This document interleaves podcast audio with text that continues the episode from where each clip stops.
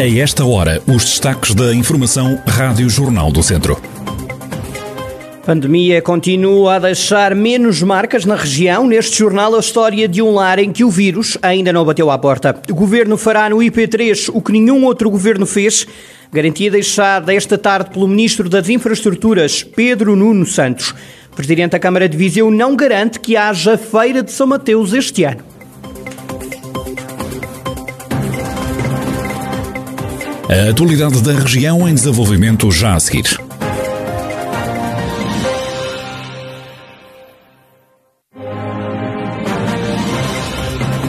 Noticiário Rádio Jornal do Centro, edição de Carlos Esteves. Começamos por um dos assuntos do momento. A falta de vacinas está a atrasar o plano de vacinação da população na Zona Centro e no restante país. Esta foi uma das ideias avançadas pelo coordenador do plano de vacinação contra a Covid-19 numa reunião tida ontem com as autoridades de saúde, presidentes de comunidades intermunicipais e também das comissões distritais da Proteção Civil da região Centro e onde participou também João Paulo Rebelo, secretário de Estado da Juventude e também coordenador regional do combate à pandemia não estão a ser cumpridas uh, essas, essas entregas. Há objetivamente uma redução do número de vacinas uh, entregues ao país. Não é responsabilidade do seu vice-almirante, não é responsabilidade do Ministério da Saúde, não é responsabilidade do Governo, não é responsabilidade objetivamente do país.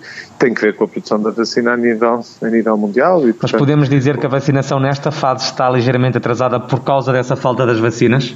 Não, eu diria que a vacinação está a cumprir exatamente o planeamento e, portanto, estão a ser dadas as, uh, o cumprimento e a administração de vacinas aos, aos grupos eh, prioritários que estavam, que estavam identificados a uma velocidade diferente da que, da que poderia estar a acontecer eh, não tivesse havido falhas nas entregas das diversas vacinas. O coordenador da Task Force da Vacinação elogiou ainda o trabalho executado pelos municípios no combate à pandemia e pediu mais ajuda do poder local no processo de vacinação que está agora em curso teve a oportunidade, Sr. Vice-Almirante, de focar que nesta fase a intervenção dos autarcas era muito importante eh, no auxílio que podem dar a contactar eh, enfim, cidadãos mais info-excluídos, digamos assim, com mais dificuldade de acesso à informação, também no transporte de pessoas, particularmente com mobilidade reduzida ou eh, que demoram mais distantes, digamos, dos locais depois de vacinação, em que aqui, mais uma vez, as autarquias podiam ser muito muito, muito úteis eh, e bem como identificar e encontrar pessoas doentes, eh, acamados. João Paulo Rebelo, secretário de Estado da Juventude e coordenador regional do combate à pandemia, a dar conta de que foi discutido ontem uma reunião entre autoridades de saúde, autarcas e proteção civil da região centro, com também o coordenador do plano de vacinação contra a Covid-19 em Portugal. Os bombeiros do distrito criticam o atraso na vacinação dos operacionais. Na edição desta sexta-feira, o Semanário Expresso avança que os bombeiros e as forças policiais vão ter de esperar. A falta de vacinas levou o coordenador do plano de vacinação a dar prioridade aos mais idosos e aos mais vulneráveis. Na região, os corpos de bombeiros começaram a ser vacinados durante a semana passada e agora podem ter de aguardar que cheguem mais vacinas. Uma situação que o presidente da Federação Distrital de Bombeiros lamenta. Guilherme Almeida admite perceber o problema da falta de vacinas, mas defende que, se não tivessem sido vacinadas pessoas não prioritárias, teriam sobrado para quem efetivamente precisa delas. As coisas começaram todas ao contrário. Houve, houve falta de rigor, houve falta de transparência, houve falta de organização logo na fase inicial. E aquela vacina que foi para o pasteleiro, foi para o padre, foi para o provedor, se calhar lá para vacinar muita gente que na verdade necessita delas nesta, na, e tem diariamente ter o contacto com o doente Covid. O que é vai originar? Isto já criou aqui algum mal-estar entre os bombeiros. Quando estamos com 50% de homens vacinados, já foi complicado para os comandantes, inclusive, ter que escolher eh, e definir critérios quem é que vai primeiro e quem vai depois, quando todos andam na mesma guerra, de certa forma. E também não podemos esquecer que grande parte desta grande porcentagem destes homens e mulheres são voluntários. Isto é uma continuidade, uma falta de respeito para com eles. Os bombeiros têm levado as coisas com, com, com boa vontade, porque uh, está causa as populações, uh, proteção e socorro das populações, mas sinceramente, e na minha opinião, uh, acho que tudo tem um limite. Metade dos bombeiros do distrito sinalizado já recebeu a vacinação. Os restantes vão agora aguardar por mais vacinas. O presidente da Liga de Bombeiros, Jaime Marta Soares, defende que os operacionais devem protestar, mas sem greves. Guilherme Almeida acredita que os bombeiros têm que tomar uma posição de força. São os números mais baixos desde o dia 30 de dezembro, para a primeira vez desde o final do ano 2020. O centro hospitalar Tondela Viseu tem internadas menos de 100 pessoas com Covid-19. No hospital estão 97 doentes com o novo coronavírus, mesmo menos 9 do que ontem.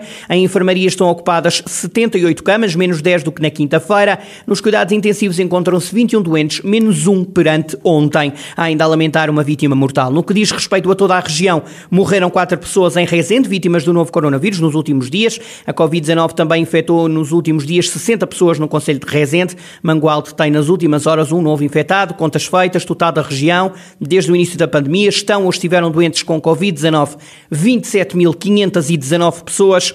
Destas, 23.611 recuperaram, a lamentar há 584 vítimas mortais. O novo coronavírus nunca entrou no lar Gestos de Mudança, em Couto de Baixo, no Conselho de Viseu. A instituição tem 47 utentes, 22 funcionários e prepara-se para receber em breve a segunda dose da vacina contra a Covid. O proprietário do lar explica que este objetivo só foi possível devido ao profissionalismo e empenho de toda a equipa técnica. Paulo Catalino garante que em breve a instituição será um bunker impenetrável à Covid-19 com todo este equipamento e com este grau de resiliência que fomos conseguindo ter, vamos naturalmente tornar o nosso espaço um bunker que não teve até agora nenhum caso de Covid-19 e ficamos muito felizes por isso. Nós conseguimos, ao longo de todo este tempo, fazer um esforço muito grande, também financeiro, sobretudo financeiro, mas com colaboração dos nossos profissionais que têm sido inexcedíveis e que me têm enchido orgulho em relação àquilo que nós fomos conseguindo fazer ao longo deste último ano. Fico feliz por isso. Lar gestos de mudança em Couto de Baixo, nunca houve ali qualquer surto de Covid-19. Boas notícias.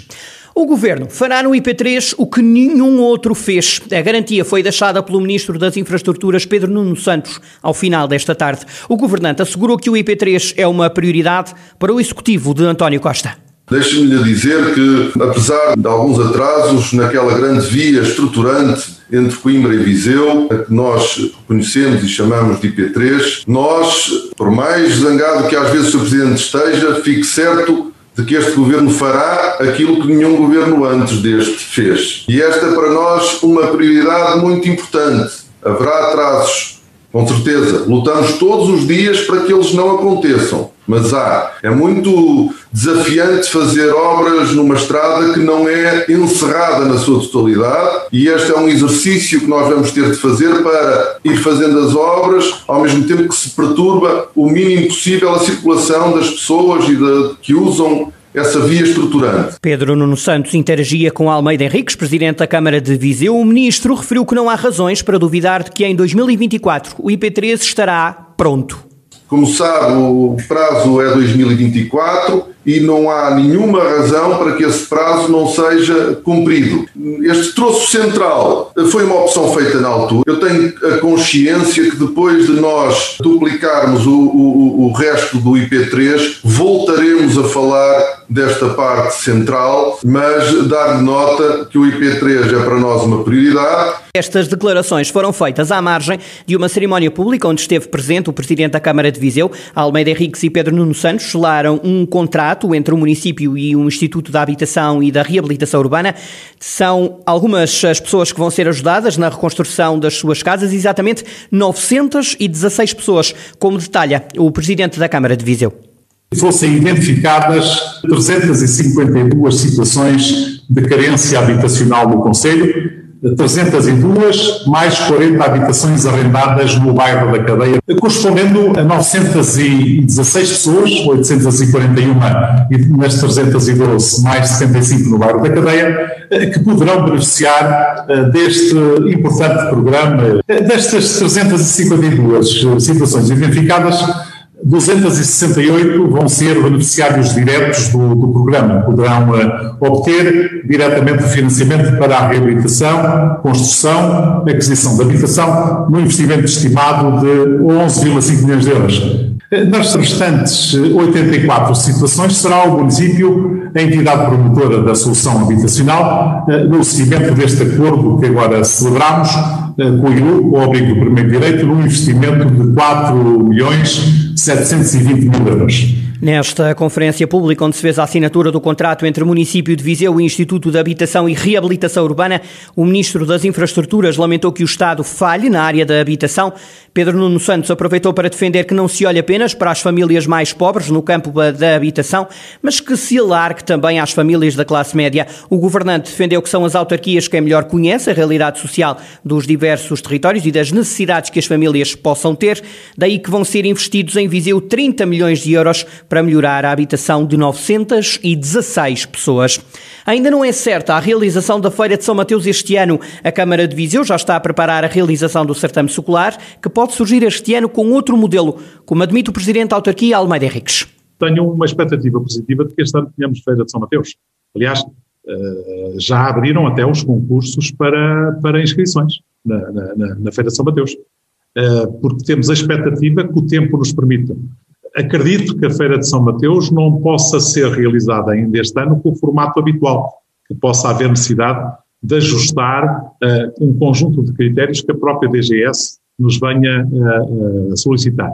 Mas gostaria muito que, que, não tivéssemos mais um ano de interrupção da Feira de São Mateus, mas isso não depende de nós. Segundo o autarca, a programação do ano passado vai manter-se este ano, caso haja feira. A luz verde para a realização do evento depende das autoridades de saúde. Vem aí evento forte, o distrito vai estar este sábado sob aviso amarelo, devido à previsão de vento com rajadas que podem chegar a atingir os 95 km por hora. O alerta do Instituto Português do Mar e da Atmosfera está em vigor entre as 6 da manhã e as 6 da tarde de amanhã sábado. Este fim de semana, para além do vento, pode ainda contar com chuva na região. É mais um fim de semana com proibição de circulação entre conselhos. A partir do início da noite de hoje, já não pode transitar entre municípios. A proibição está em vigor até às 5 da manhã de segunda-feira, desde o período do Ano Novo, que não se pode circular entre conselhos. António Leitão Amaro diz que Viseu não vai ver navios, nem comboio. O ex-secretário de Estado, na conversa central desta sexta-feira, acusa o governo de ter um plano de recuperação e resiliência que esquece este tema. O ex-secretário de Estado reforça que o governo não olha para o interior com igualdade. Ouvimos ao longo dos últimos anos, até o próprio Primeiro-Ministro António Costa a dizer que tinha uma dívida por saldar para com o interior. Ora, as oportunidades que nós vemos de financiamento que é disponibilizado pela Europa é porque essa dívida é esquecida. Ora, já nem estamos a falar do orçamento do Estado, que é aquilo que depende dos recursos que dependem do próprio governo, diretamente. Estes são dinheiros adicionais, nem nos que já vêm do Estado, são gerados internamente pelo Estado português e no orçamento do Estado, nem nos fundos, nos vários programas de fundos europeus, nós vimos nenhuma preocupação em olhar para o interior, sequer igualdade. Leitão Amaro na conversa central desta semana, que pode ouvir hoje às 10 da noite e durante o fim de semana.